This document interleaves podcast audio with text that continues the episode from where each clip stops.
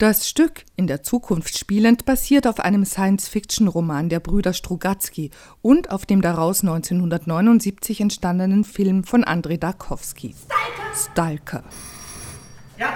David Czesinski, der, der Regisseur, und ich haben nach einem Stoff gesucht, der verhandelt, was eigentlich das momentane Dilemma unserer politischen Landschaft ist, nämlich, dass man das Gefühl hat, alle streben nach einem Ziel hin. Man steht sich dabei selbst im Wege und es ist unklar, wo dieses Ziel genau liegt. Bastian Lomscher ist der Dramaturg der Produktion.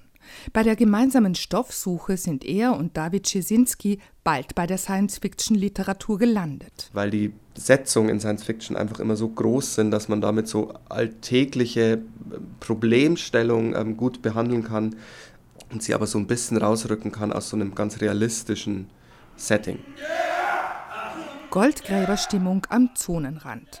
Drei Männer und eine Frau brechen auf in ein Gebiet, das wohl von Außerirdischen besucht und dann von der Regierung abgesperrt wurde.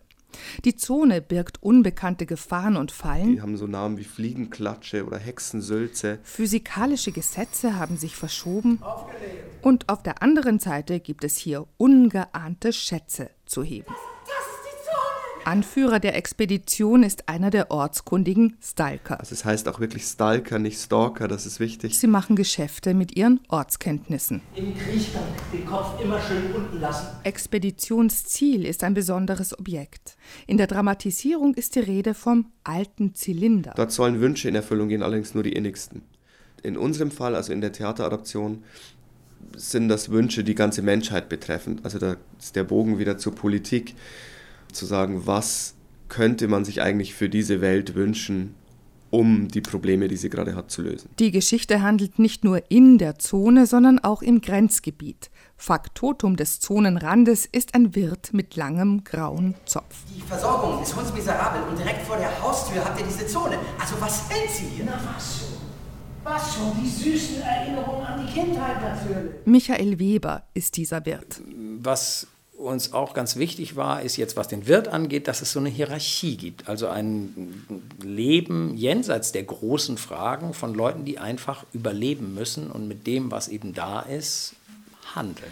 Der Wirt ragt felsenfest hinein in ein Geschehen, in dem Gesetze um Zeit und Raum aufgehoben sind. Die Agierenden hängen zuweilen fest in ihren Textschleifen. Und wovon handelt dieses Stück? Und wiederholt läutet dieses alte Telefon. Ja.